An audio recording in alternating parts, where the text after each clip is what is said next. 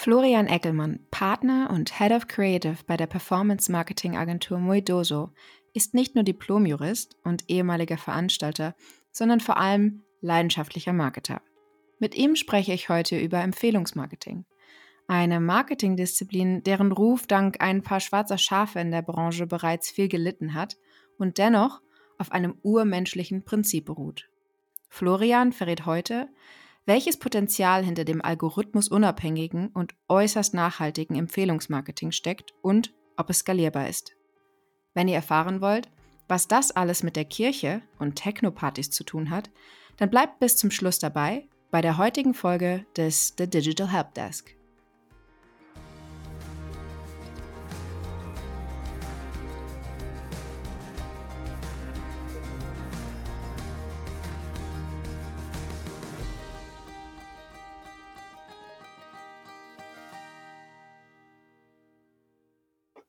Hallo Flo, ich freue mich sehr, dass du heute bei mir im virtuellen Studio bist. Willkommen. Moin, moin, gleichfalls. Ich freue mich sehr, hier sein zu dürfen, auch wenn es nur virtuell ist. Sehr schön. Wir kennen uns ja schon ein paar Jahre, aber aus ganz anderen Zeiten, nämlich aus unseren Eventzeiten. Meiner Zeit bei Eventbrite und deiner Zeit bei Ticketrunner.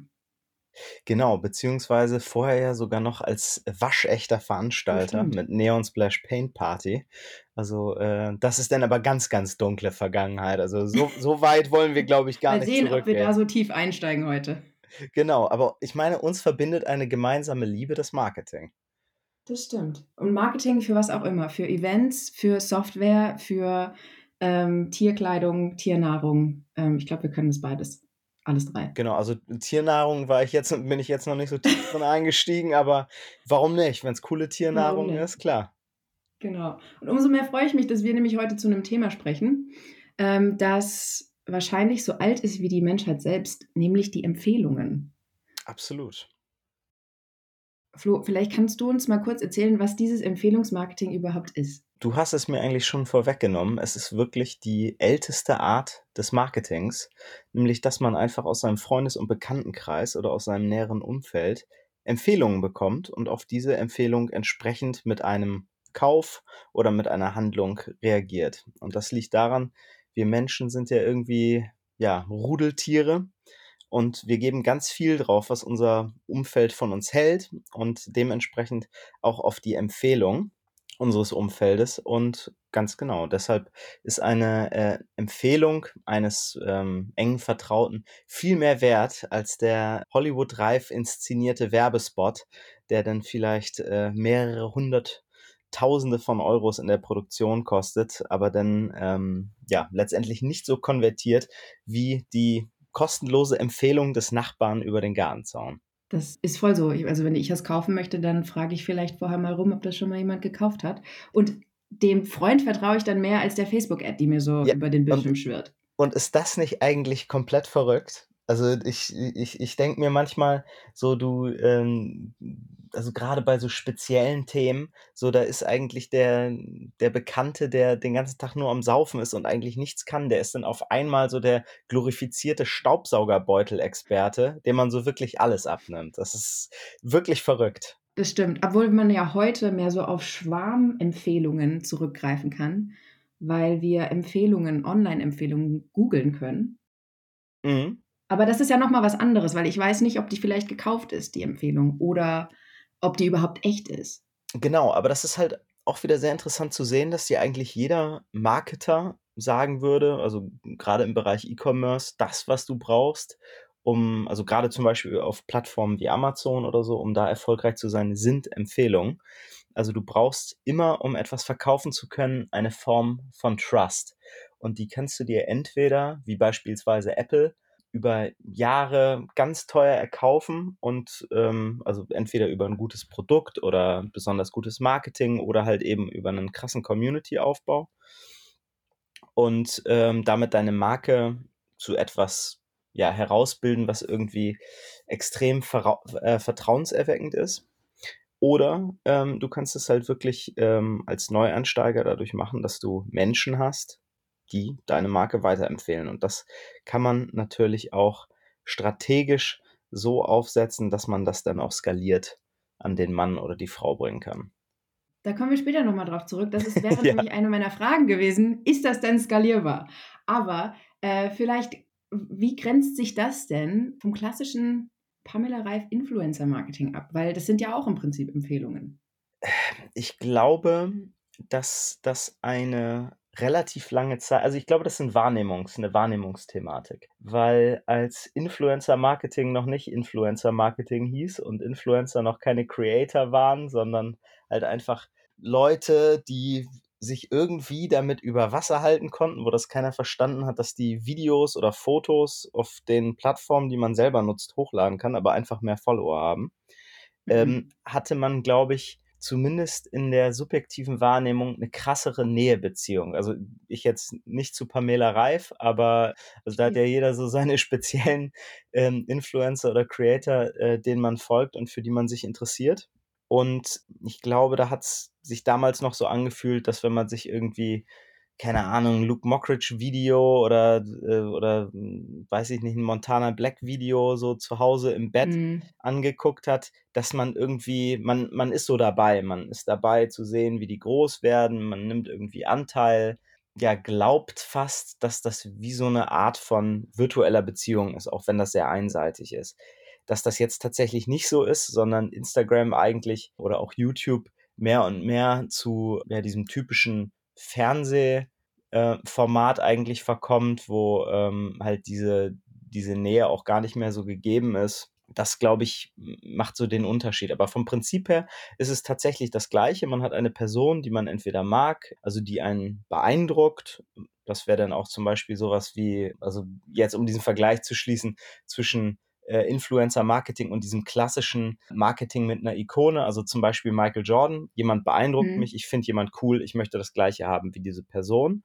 Versus, ich vertraue jemand, weil der mir sehr nahe steht und ja, ich deshalb einfach dieser Empfehlung folge. Und ich glaube, die ganze Influencer-Marketing-Schiene ist, Schiene ist von dem, ich vertraue einer Person, die mir nahe steht, migriert zu das ist jemand, ich wäre so gerne wie diese Person, deshalb kaufe ich mir diese Produkte, um ein bisschen so sein zu können wie diese Person, auch wenn ich vielleicht nicht so viel verdiene oder nicht den gleichen Lifestyle habe, aber deshalb trage ich die gleichen Schuhe und äh, sauf die gleichen Booster. Stimmt. Das macht ja total Sinn. Ich folge ja auch nur den Leuten, die ich irgendwie gut finde, die was machen, was ich auch gerne machen würde, die was haben, was ich auch mhm. gerne haben würde oder die so aussehen, wie ich gerne aussehen würde. Und ähm, dass da natürlich ein Vertrauensverhältnis, ähm, was heißt ein Vertrauensverhältnis, ähm, in Interesse besteht, dass da dadurch auch zu einem ist ja kein echtes Vertrauensverhältnis, weil man kennt die Person ja nicht wirklich, aber es fühlt mhm. sich so an. Und deswegen ist das Prinzip das gleiche.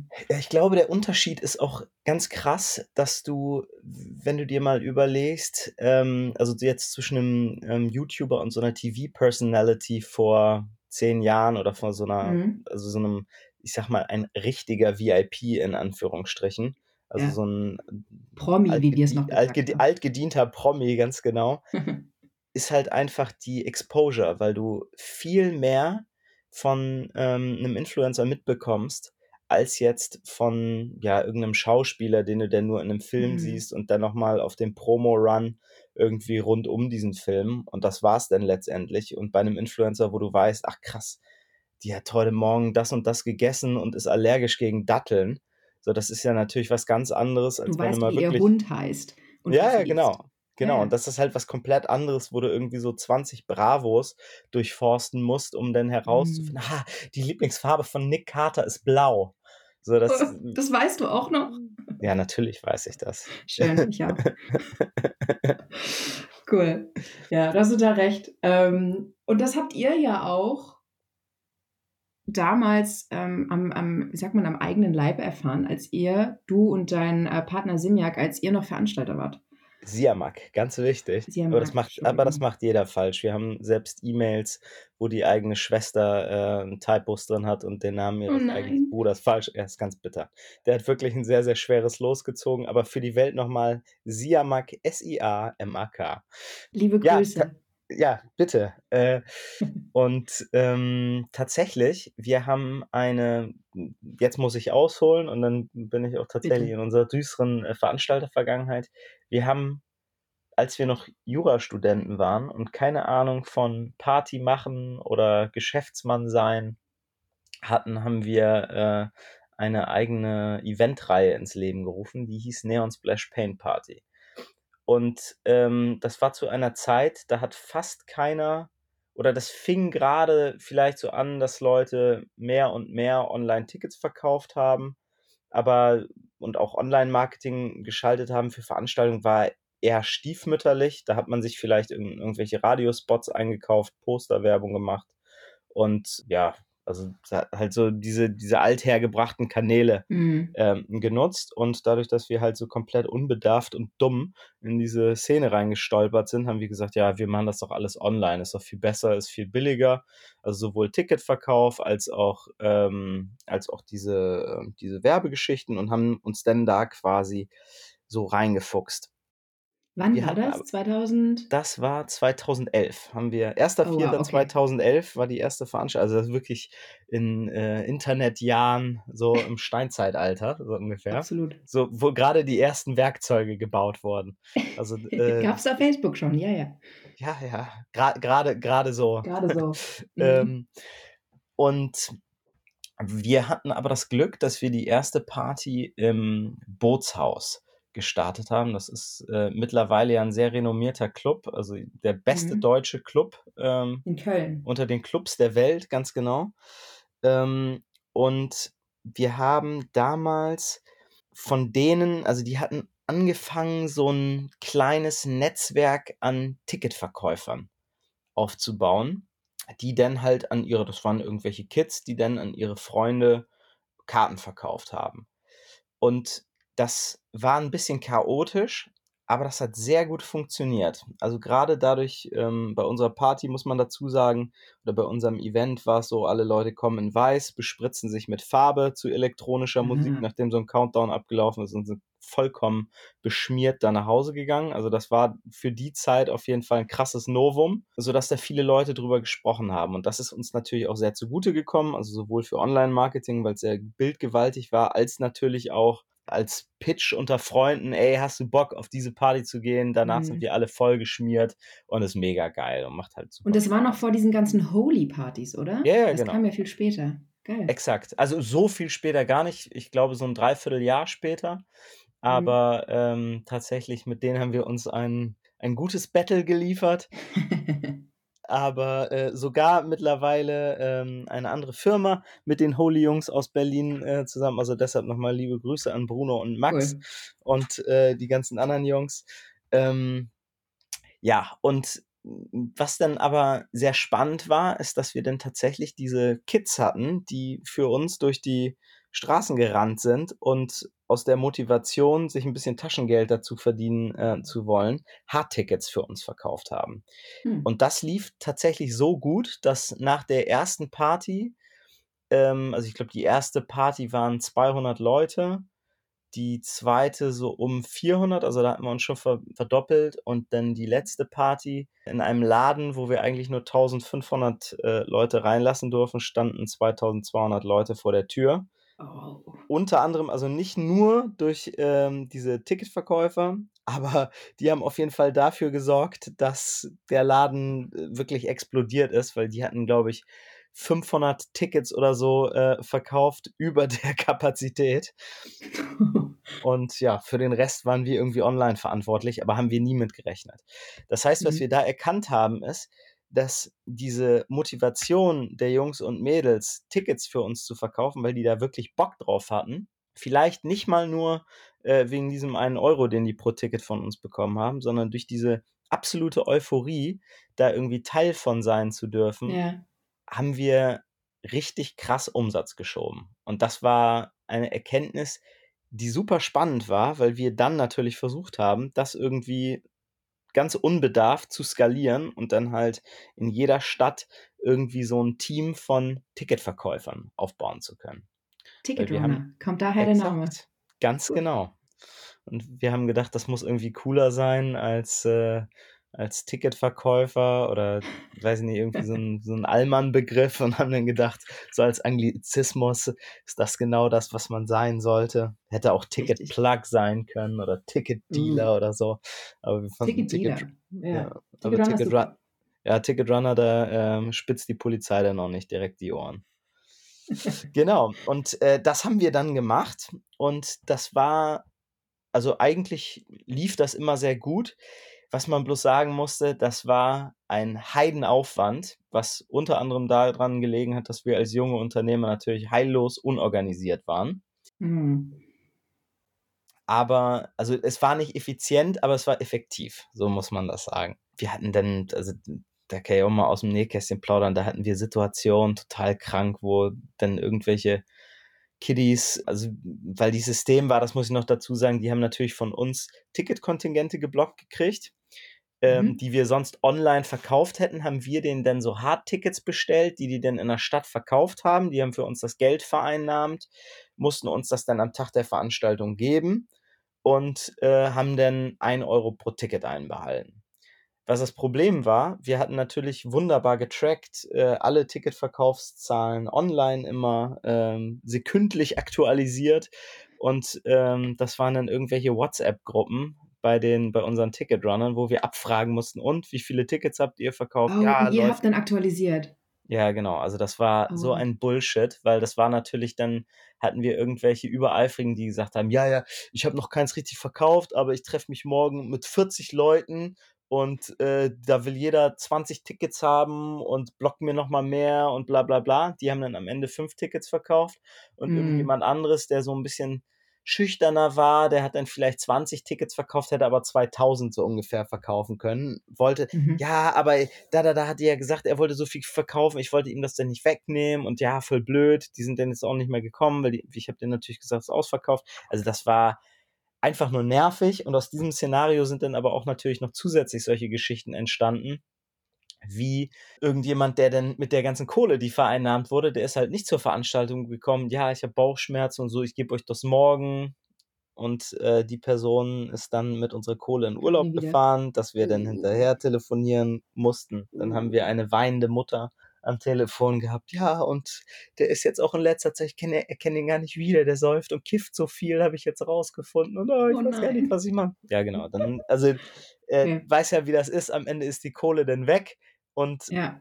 also das war sehr nervig, aber es hat halt wirklich krass funktioniert. Und ähm, dann haben wir. Habt ihr zu der Zeit auch noch Facebook-Ads oder habt ihr wirklich nur euch nur auf den Kanal konzentriert oder habt, Nein, wie viel Quatsch, habt ihr online Quatsch. noch gemacht? Also allein dadurch wahrscheinlich wirklich 90 Prozent unserer Tickets über, über äh, Paid Media digital mhm. verkauft und den Rest über ähm, Empfehlungsmarketing beziehungsweise unsere Ticketrunner vielleicht sogar 95 Prozent, weil man da auch sagen muss, dass das, also Nummer eins, ich glaube, gerade im Eventbereich bist du ja so krass auch so zeitabhängig. Also du, du, musst ja, deine, deine Leistung ist ja begrenzt auf einen Ort und auf eine ganz spezifische Zeit. Also du kannst ja nicht sagen, okay, die Tickets, die ich jetzt heute nicht verkauft habe, verkaufe ich morgen, weil das schon deine Veranstaltung war. Deshalb ist es da, glaube ich, sehr schwer, sich zu 100 Prozent auf Empfehlungsmarketing zu verlassen. Also da ist das schon mhm. ganz gut, wenn man dann immer noch irgendwie paid nachsteuern kann. Aber ähm, ergänzend war das super. Ähm, aber wir konnten das eigentlich auch also wir konnten uns da auch gar nicht drauf konzentrieren, weil wir, wir haben ja ähm, teilweise 150 Veranstaltungen im Jahr gehabt und wow. äh, in, weiß ich nicht, dann in 16 Ländern, so dass du, also das hätten wir gar nicht managen können, weil wir, mhm. wir haben das ja nicht mal in einer Stadt richtig managen können. Deshalb, also mhm. das ist sehr viel auch auf unsere Ineffizienz zurückzuführen, zumindest damals. Aber vom Prinzip her, glaube ich, ist das für Events tatsächlich schwierig, aber wir hätten wahrscheinlich so 20, 30 Prozent, ähm, wenn man das gut aufgesetzt hätte, ähm, hätten wir mehr Tickets verkaufen können, tatsächlich über Empfehlungsmarketing. Mhm. Aber ihr habt das ja dann später quasi professionalisiert und habt eine, eine Empfehlungsmarketing-Software gelauncht. Exakt. Wir haben, nachdem wir äh, Neon Splash dann verkauft haben, haben wir gesagt, okay, wir müssen irgendwie, was haben wir jetzt eigentlich aus diesem ganzen Quatsch hier gelernt? Nummer eins, dass wir keine guten Veranstalter sind, weil wir haben so viel Scheiße gebaut unglaublich, auch wenn es dann am Ende irgendwie trotzdem funktioniert hat. Ähm, aber wir haben gesagt, okay, wir müssen uns irgendwie auf das konzentrieren, was wir können, also Marketing. Mhm. Und äh, wir können jetzt aber nicht, ähm, wir wollen jetzt irgendwie keine Event-Marketing-Agentur aufmachen, sondern ähm, wir wollten vorher immer schon Software machen, dann lass uns jetzt eine Software bauen und dann nehmen wir genau dieses Prinzip eigentlich, was wir da ja mehr schlecht als recht in, in Real Life umgesetzt haben und versuchen das zu digitalisieren und skalierbar zu machen. Mhm. Genau, und dann haben wir halt aus diesen Learnings ähm, Ticket Runner gebaut und äh, da sind wir uns dann ja mehrfach über den Weg gelaufen genau. ähm, und haben dann versucht, alle Ticketing-Anbieter oder Ticketing-Provider, die äh, online Tickets verkaufen, an eine Plattform, also eigentlich wie so ein ja, kinder- oder, oder nutzerfreundliches äh, Affiliate-System anbinden zu können. Und, und genau. Da, wie hat das funktioniert? Also ihr habt dann, ähm, habt ihr Incentives gegeben? Wir haben tatsächlich angefangen und haben gesagt, ja, wir haben den Leuten Geld gegeben und äh, also das, das war tatsächlich am Anfang ganz dumm eine Affiliate-Software. Mhm. Ähm, haben dann aber recht schnell gemerkt, wenn man mal so ein bisschen drüber nachdenkt, das ist eigentlich überhaupt nicht cool, weil wenn ich mir überlege, ich verkaufe 19 Tickets und kriege dafür 19 Euro oder mhm. weiß ich nicht, so irgendwie dann irgendwie 1,73 Euro pro Ticket und, und pro Ticket dann hat dann irgendwie so 35 Euro oder so verdient das ist ja voll nervig, weil da muss ich ja nur drei mhm. Stunden in der Eisdiele für arbeiten. Äh, also das bringt's irgendwie nicht. Das Tolle ist, wenn man ein Produkt hat, was sehr emotional aufgeladen ist, wie zum Beispiel Events, aber das gilt natürlich mhm. auch für die meisten E-Commerce-Geschichten oder auch für, ähm, also selbst als, als, als, als Service-Provider, kann man wirklich cool über markenspezifische Incentives eigentlich auf diese Markenliebe gehen und das ist der viel krassere Driver, weil es das auch tatsächlich ehrlich lässt. Weil das ist ja das, was Influencern immer vorgeworfen wird. Oh, du bist so ein Sellout. Jetzt. Du bist ja bezahlt. Ja, genau. Und das, äh, das hat immer so ein Geschmäckle. Und mhm. das hast du natürlich nicht, wenn ich dir sage, ähm, ey, du findest doch unsere Schuhe cool. Weißt du was? Sag doch einen Freund, sag doch einfach deinen Freunden, dass du unsere Schuhe cool findest. Dann geben wir dir einfach mehr von unseren Schuhen.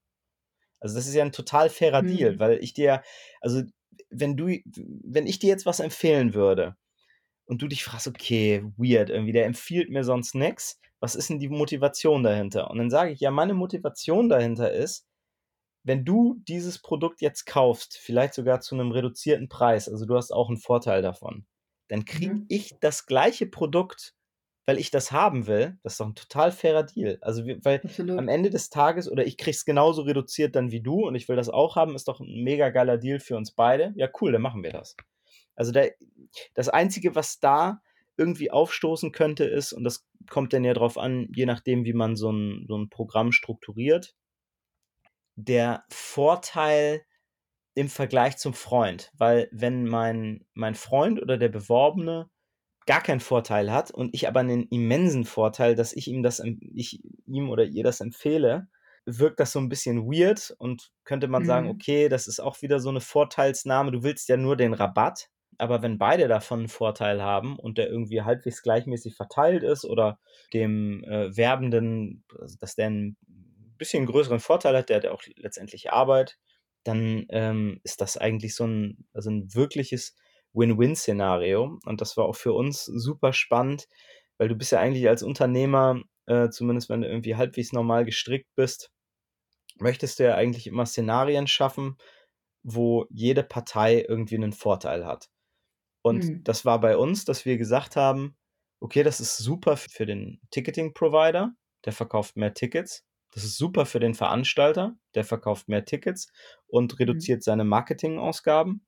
Das ist super für den Werbenden, weil der Werbende bekommt Dinge von der Marke oder von der, ja, von der Veranstaltung oder dem Produkt, die er richtig cool findet, die er sonst nicht bekommen könnte oder die sonst irgendwie teurer wären. Und der Beworbene wird mit etwas in Kontakt gebracht, was er vielleicht vorher noch nicht kannte oder äh, irgendwie nicht so richtig auf dem Schirm hatte oder sich halt unter Umständen nicht leisten konnte und jetzt aber halt durch Direct Marketing Approach sich dann leisten kann oder halt, wenn er irgendwie einen Discount noch mit drin hat. Und das fanden wir extrem nice. Also da gab es halt wirklich keinen Verlierer. Ja, ich erinnere mich auch noch, Ihr habt ja nicht auch, ihr habt dann mit diesem Punktesystem gearbeitet, ne? Das Exakt. heißt, irgendwann haben die Leute kein Geld mehr bekommen, sondern sie haben Punkte bekommen und die konnten sie wiederum einlösen für, an, gegen Produkte, die total nah an der Marke waren. Ja, genau. Und das ist auch, glaube ich, das Wichtige, weil, ähm, also ich glaube so, wenn du dir mal überlegst, das machen ja Zeitschriften auch so voll oft irgendwie oder keine Ahnung, so Bild.de laber jetzt auch jemand voll, dass der Bild Plus bekommt und dann kriegst du mhm. ein iPad oder so. Dann empfiehlst du Bild Plus ja nicht, weil du das so toll findest, sondern du denkst dir, ah geil, krieg ich ein iPad. Ich will ein iPad. Ist genau das gleiche eigentlich wie Geld, hat dann auch wieder so ein Geschmäckle, ist irgendwie auch nicht cool und ist auch nicht ehrlich, wenn man ehrlich ist. Und mhm deshalb ist das, glaube ich, sehr wichtig, dass die Belohnung, die man gibt, und ich bin halt wirklich komplett weg von dieser Bezahlung, sondern wirklich nur auf diesem Belohnungsthema ähm, hängen geblieben, dass die Belohnungen, die man gibt, ganz nah an der Marke, Marke sind. Also eigene Belohnung oder was halt richtig nice ist. Das war halt bei Veranstaltungen so easy, weil du kannst halt sagen, du kriegst Backstage Access, du kriegst äh, mhm. ein Foto mit einem Künstler, du kriegst irgendwie eine, äh, vom, von einem der auftretenden Künstler unterschriebenes T-Shirt.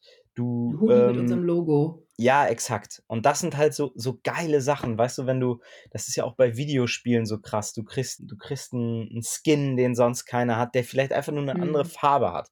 So, das, das, das kostet nichts, weil das irgendwie einfach nur eine andere Textur ist, die da ähm, dann draufgelegt wird, die halt wirklich nur irgendwie Kilobytes oder, oder Megabytes groß ist, aber halt eigentlich keinen wirklichen Euro kostet, aber für so einen Fan extrem viel wert ist. Oder du kriegst eins unserer Poster, was wir sonst irgendwie wegschmeißen würden, oder du kriegst halt irgendwie ein spezielles Armband oder so. Also du kannst, glaube ich, wenn du eine coole Community aufgebaut hast und richtig Fans hast von deiner Marke, und das sollte ja eigentlich immer das Ziel sein, wenn man irgendwas aufbaut, dass man Leute so nachhaltig begeistert, dass man, dass man wirklich so Fandom kreiert, mhm. die kannst du letztendlich mit einem fucking, also guck dir Fußball an, den kannst du scheiß Gras äh, aus dem Stadion ver ver verkaufen. Weißt yeah. du, das ist denn, und da ist jemand richtig stolz drauf, dass, ah, oh, guck mal hier, da ist hier aus, äh, aus, dem, aus der Allianz Arena ist hier äh, das Stück in meinem Garten. Oder, äh, oder haben das irgendwie,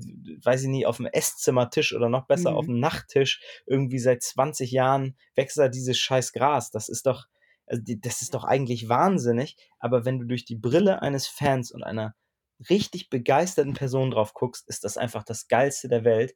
Und deshalb finde ich, ist das auch so ein spannendes Thema, weil das ist eigentlich, wo es im Marketing ja immer sehr viel so um dröge Zahlen und irgendwie Analytics und bla bla bla, wie kann ich das optimieren geht, ist das eine Form des Marketings, die so nah an deinem Produkt und an der Emotion ist, die mich dann tatsächlich auch als Außenstehenden begeistert.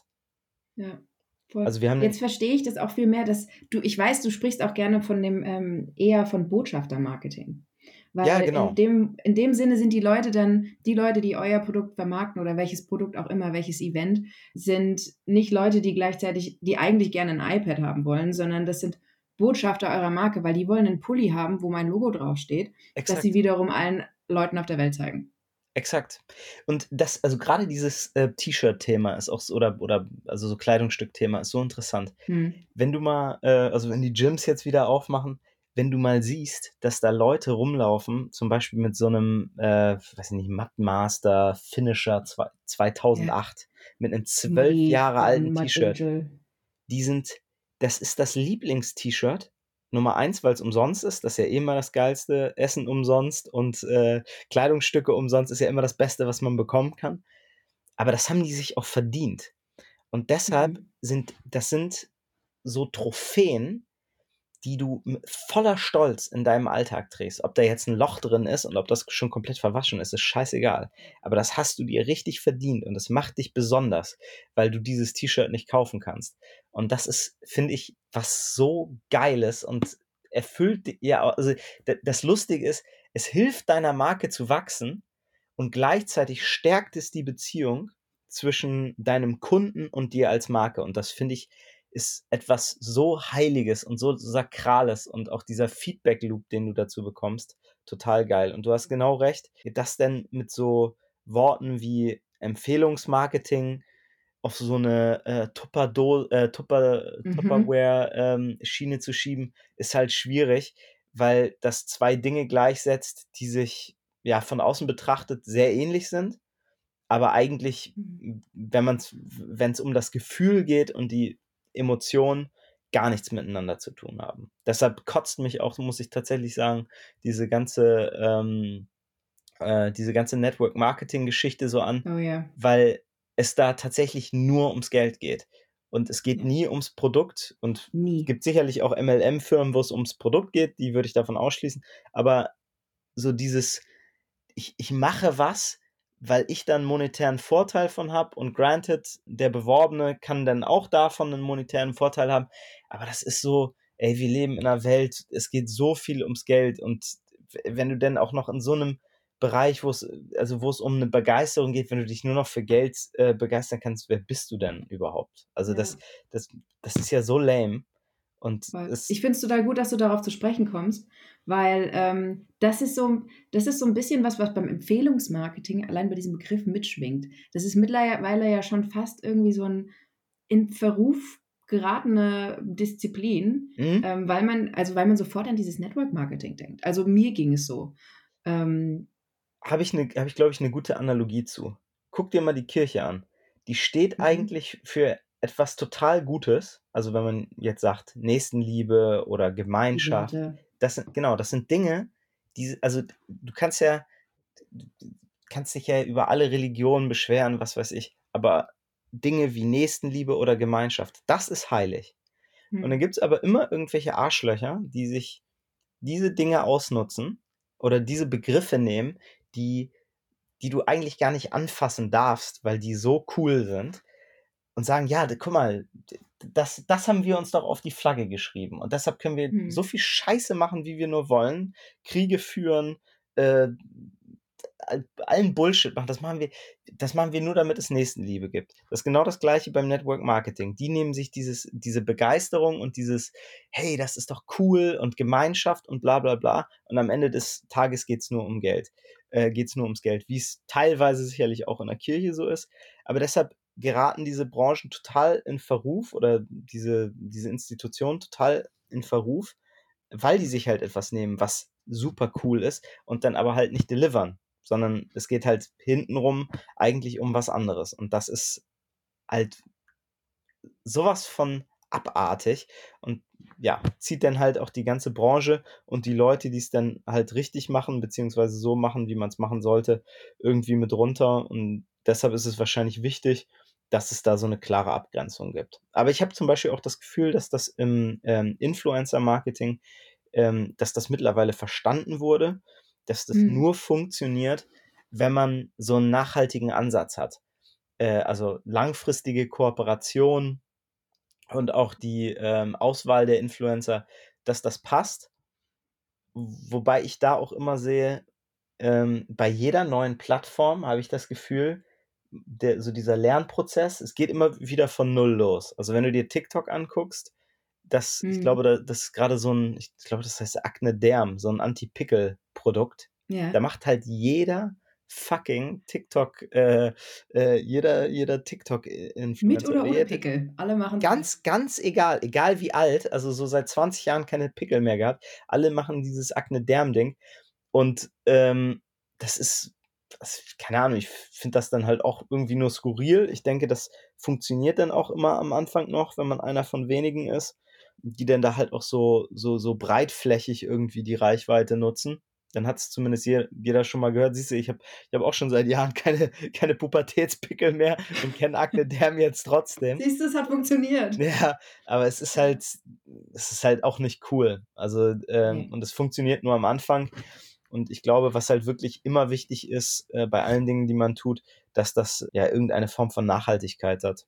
Absolut. Und da gab es auch, gab es nicht mal diesen Blog, die Perlen des Influencer-Marketings? Ja, das habe ich Wo, da, total da geliebt. hatte ich richtig viel Spaß. Hatte ich richtig Ja. viel Spaß. Da gab es auch diese Zeit, wo Ariel, glaube ich, ähm, diese, diese Wäschepots, diese Flüssigwaschmittelbälle verschickt hat. Und dann gab es sämtliche, ich glaube, gute Zeiten, schlechte Zeiten, Stars, die beim Frühstück diese Pots neben sich gelegt haben und in den irrsinnigsten Situationen dieses Waschmittel promotet haben. Da erinnere ich mich noch dran. ich, ich meine, einer der härtesten, oh, jetzt fällt mir, äh, ist das Daniel Wellington gewesen, diese Uhren? Ich Mhm. meine ja. Mhm, kann sein. Und da gab es ein Ding, das fand ich so krass, da haben die irgendwie so eine, so eine Pferde-Influencerin sich geholt und dann hat diese Alte einfach ihrem, ihrem Gaul so eine, äh, so eine Uhr um den Huf geschnallt und dann habe ich mir so gedacht, wie, also welcher, was sitzt da für ein Marketingmensch, der dieses Ding zugeschickt bekommt und sagt, ey, das ist ja total geil. Auf der anderen Seite, genial, weil das ist so behindert, dass dann Das natürlich jeder drunter schreibt. Aber das ist halt genauso wie, Mhm. willst du die Marke sein, die einen Facebook-Post schreibt, wo 100.000 Rechtschreibfehler drin sind oder irgendwelche beleidigenden Inhalte, die, äh, also wo du dann, weiß nicht, zwei Millionen Kommentaren, äh, Kommentare unter einem Post hast und richtig viel Interaktion und du dir dann richtig Reichweite sicherst, aber soll das deine Message sein? Halt auch irgendwie nicht geil, ne? Und es ist sowohl dann tatsächlich auch für den Influencer, wo du dir so denkst, das, also du bist doch deine eigene Marke, wie kannst du sowas abliefern? Und dann auch äh, natürlich dann für die, ähm, für die werbende Marke, so soll das dein Markenimage sein, wenn du so eine, Mhm. weiß ich nicht, coole Uhr sein möchtest, dann da irgendwie um so einen, um so ein Pferdebein geschnallt, ist auch irgendwie nicht geil, ne? Vielleicht hat man ihr die auch zugeschickt, damit sie sie trägt, aber sie hat es falsch interpretiert und hat es dem Pferd angeschnallt. Ja, Weißt du ja. okay. gut, gut, gut möglich. Oder äh, sie hatte schon so viele andere Uhren am Arm, dass sie nicht mehr rangepasst hat. Das, Kein Platz. das halte ich dafür möglich, ja. Genau. Aber wir wollten ja nochmal darüber sprechen, wie dieses Prinzip, ähm, du sagst, es ist skalierbar. Ist das Ja, exakt. skalierbar für ähm, Unternehmen außerhalb der Veranstaltungsbranche? Ja, klar. Also ich glaube, man muss ganz ehrlich sagen, ähm, dass wir das für die Veranstaltungsbranche gemacht haben, ist sicherlich auch ein Stück weit dumm, weil ähm, du hast halt, also diese Schwierigkeit mit dem Produkt, dass das nicht irgendwie ein, ähm, ja, E-Commerce-Ding ist zum Beispiel, dass das ganze Jahr überläuft und dann hast du mal so Ausschläger zu Weihnachten, Black Friday Hm. und halt, wenn du irgendwie Klamotten verkaufst, immer so zu den Drops oder wenn die Kollektionen rauskommen, sondern es ist immer ganz spezifisch und ähm, also das war sicherlich auch gar nicht so klug, dass wir das gemacht haben, aber ist natürlich unserer Vergangenheit geschuldet. Also dieser Fokus Das war euer Einstieg. war Ja. exakt. Also dieser Fokus war auf jeden Fall äh, kein Geniestreich, äh, sondern eher das Gegenteil. Haben wir uns sicherlich mit die schwierigste Branche ausgesucht. Ähm, Deshalb, also gerade, ich würde sagen, wirklich für jeden, der dann dran interessiert ist, eine Marke aufzubauen, die irgendeine Form von, ja, emotionaler Bindung ähm, zu den Kunden zulässt, ist Empfehlungsmarketing eine, eine sehr gute Sache. Je emotionaler das Produkt, umso besser. Also gerade bei Modemarken ähm, funktioniert das super. Ich meine, das genau so hat sich ja Red Bull eigentlich aufgebaut. Wenn du dir mal überlegst, kennst du ein, eine Person bei Red Bull, die irgendwie scheiße aussieht und äh, nicht reden kann? Mhm. Gibt's nicht. Red Bull ist ja heute nicht mehr nur das Getränk in der Dose, sondern so viel mehr. Ja, genau. Und das ist halt so interessant, weil überleg dir mal, wenn du das schaffen kannst, ähm, über Leute, die halt wirklich extrem begeistert sind, dass das das Plakat für oder dass das die Werbeanzeige für deine Marke ist. Mhm. Gibt ja nichts Mhm. krasseres. Und das ist auch der Grund, warum zum Beispiel die Videospieleindustrie so krass gewachsen ist. Also wenn du dir das mal anguckst, so, weiß ich nicht, vor, vor 20 Jahren oder so, wie peinlich das war.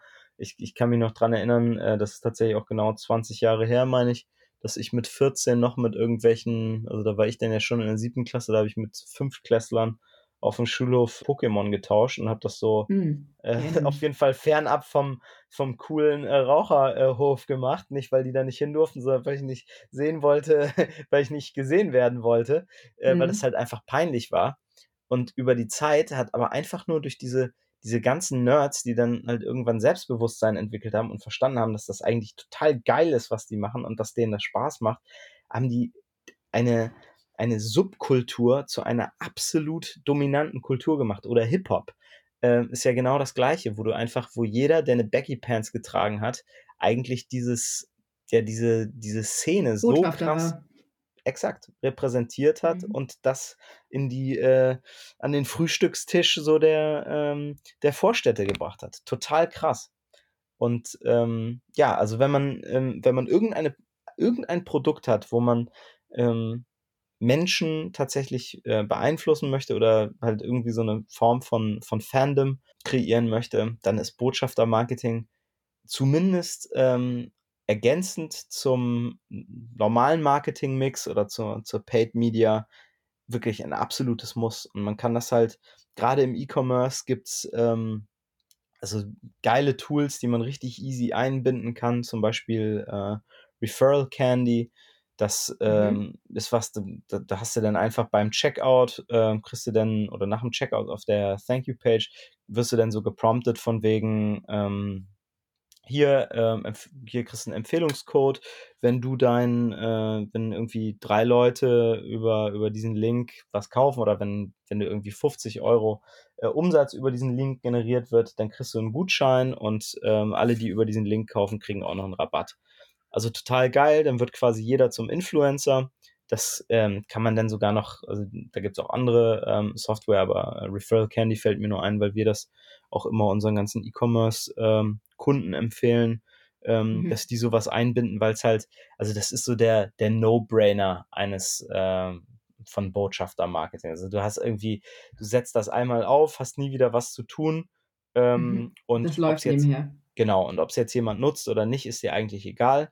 Äh, da hast du, du hast kein Community Management, das ist so das minimalinvasivste, was du machen kannst.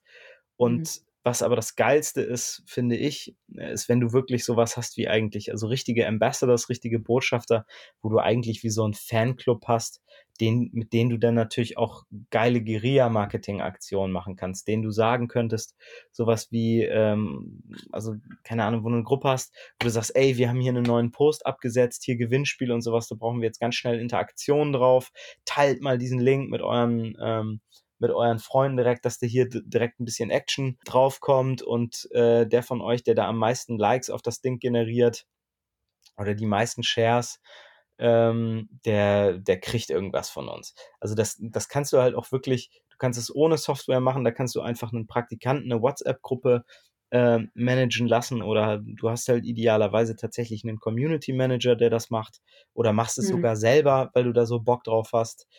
Also man kann das wirklich. Das sind ja dann die Nano-Influencer, oder? Also das Exakt. sind im Prinzip sind das eben nicht die Pamela Reifs, sondern das sind ähm, die, der Nachbar von nebenan, der aber die, genau die gleiche Funktion hat.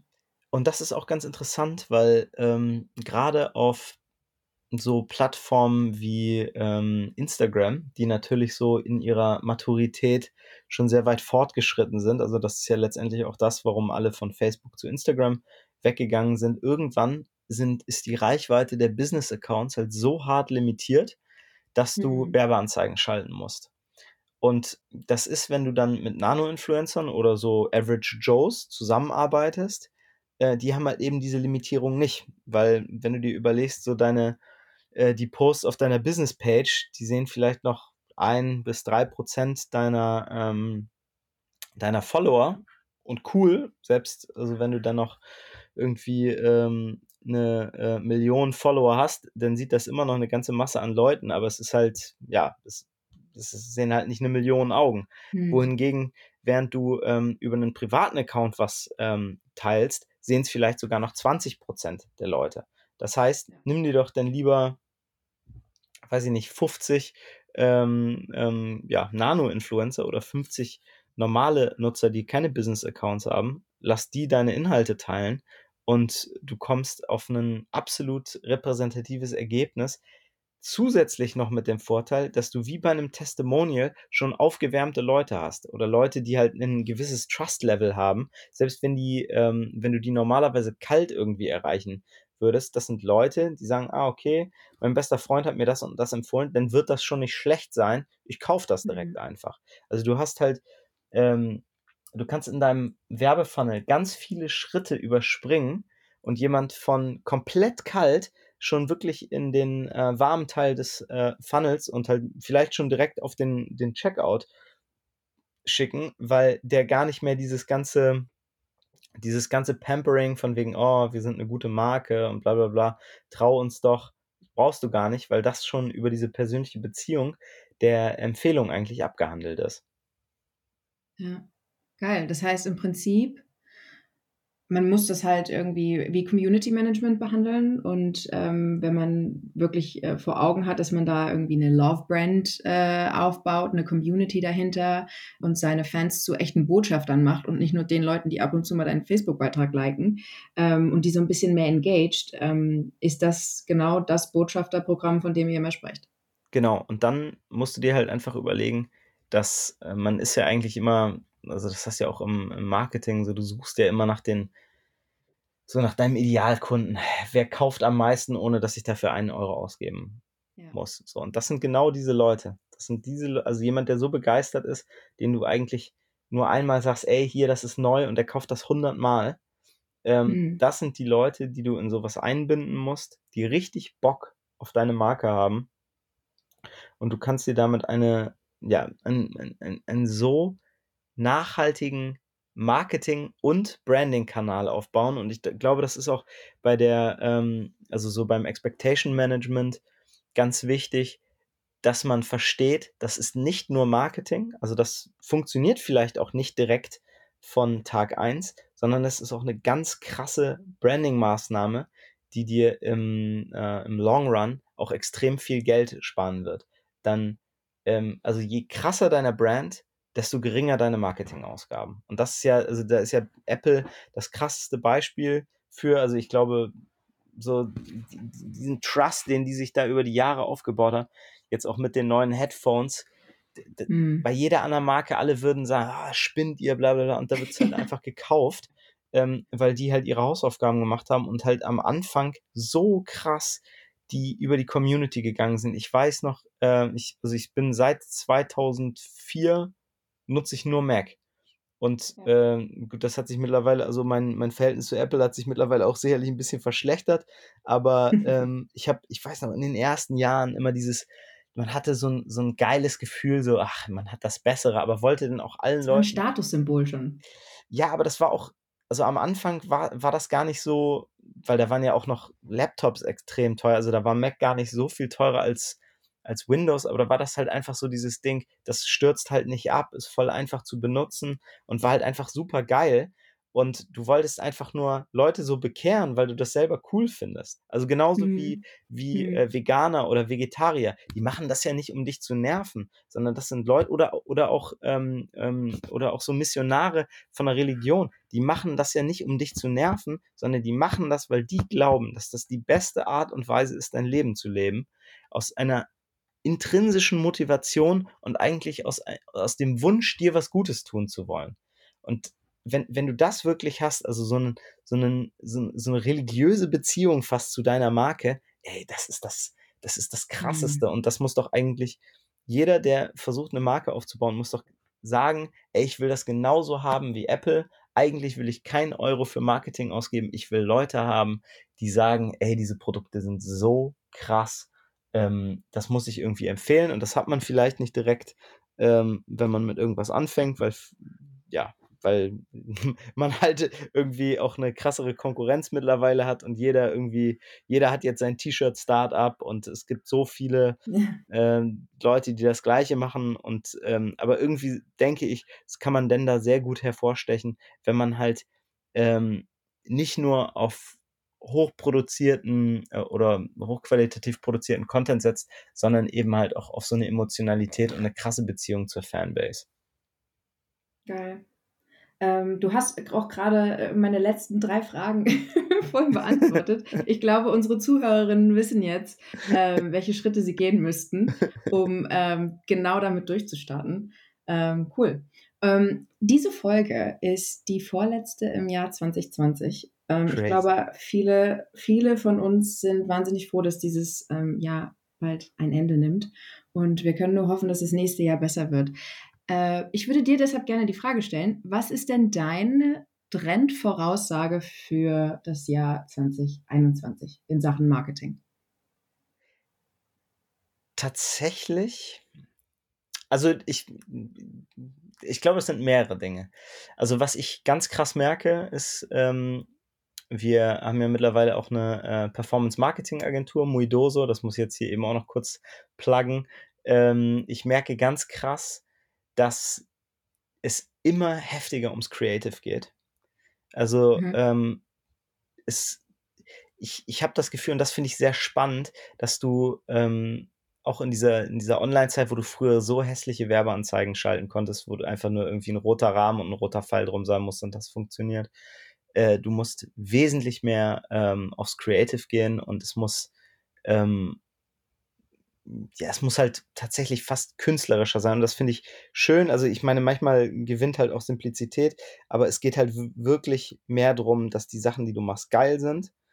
Ähm, dann habe ich auch das Gefühl, dass auch dieser, ähm, ganze Botschafter oder, ähm, Empfehlungsarm wesentlich mehr steigt, habe ich auch, ähm, durch Corona oder in dieser Zeit gemerkt. Also, so die die die Kommunikation der Leute hat sich irgendwie so 'n bisschen verändert. Man spricht vielleicht mehr miteinander und, ähm und, ähm, also, da würde ich auch auf jeden Fall drauf setzen. Natürlich, wenn das jetzt auch unser Thema ist, was sollte ich anderes sagen? Ist ja nicht, dass das weggeht, aber ich ähm, und dann finde ich noch extremst spannend, also, aus einer persönlichen Begeisterung und auch, weil ich sehe, dass das bei unseren Kunden ultra krass funktioniert, äh, Pinterest ist für mich die heftigste und am meisten unterschätzte Plattform, die es gibt.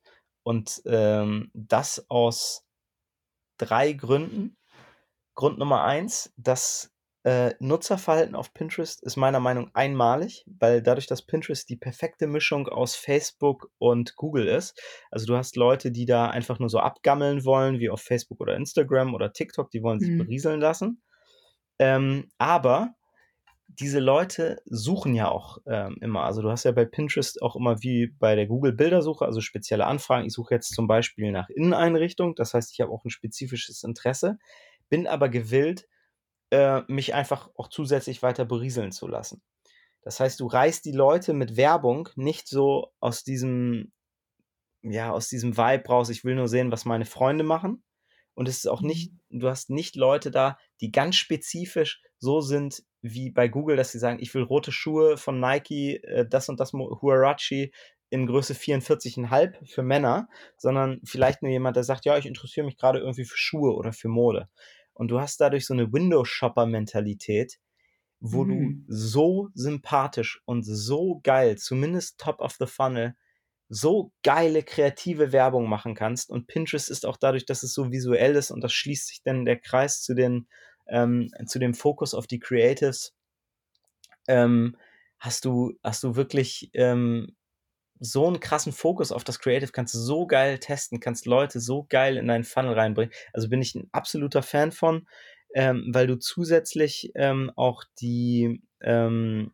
den Traffic, den du bei Pinterest abgreifst, den kriegst du ja nicht nur über Pinterest über die Pinterest-Plattform an sich, sondern auch über Google, weil, ähm, die ganzen Pinterest-Listings natürlich auch in der Google-Bildersuche auftauchen. Also, das ist so ein fucking geiler Hack, um, ähm, so dieses dieses ganze SEO-Thema eigentlich zu überspringen, wenn du irgendwas hast, was bildgewaltig ist. Also, grade im E-Commerce-Bereich sehen wir, das funktioniert so krass. Du kannst so heftige Zahlen auf Pinterest, äh, noch bekommen. Also, du ha hast auch 'n richtig geiles organisches Wachstum. Die Leute, die auf Pinterest sind, ist also, Pinterest liebe ich wirklich komplett, total geil und, ähm, ist halt wirklich übertrieben äh, unterschätzt. Ist auch die äh, von der Nutzerzahl die zweitgrößte Plattform, ähm, in Deutschland, äh, immer noch nach Facebook und Wow. also, checkt halt wirklich keiner. Absolute Liebe. Ich finde die Plattform so geil. Ist auch halt so wie Instagram am Anfang. Leute wissen noch nicht, wie man's wirklich nutzt. Genau das Gleiche Ja. wie bei TikTok. Es gibt noch nicht so 'n spezifisches Ding. Was ist das eigentlich? Das bildet sich auch erst heraus. Kannst auf Pinterest supergeil werben. Also, absolute Liebe und, ähm, Cool. TikTok genauso, weil du halt eben bei TikTok, ähm also, finde ich nicht ga finde ich nicht so geil wie Pinterest, aber, ähm, TikTok macht so viele Sachen richtig und du hast, kannst halt immer noch so krass organische Reichweite abgreifen und die Plattform hat sich halt noch nicht wirklich gefunden, sodass du, wenn du mal so zurückdenkst, wie, äh, wie Instagram am Anfang so war, so wenn ich dir 2000, ich glaube, wir haben unseren Account, ich weiß nicht, 2012 damals mit Neon Splash mhm. gemacht und haben da aber nichts gepostet, weil wir gesagt haben, Alter, wir haben eine Party so oder eine Eventreihe, was sollen wir da denn unsere Fotos posten? Das interessiert doch keinen. Da war halt nur Fotografie-Content und Essen. Das war, Pin äh, das war Instagram zu der Zeit. Und was, was willst du da dann?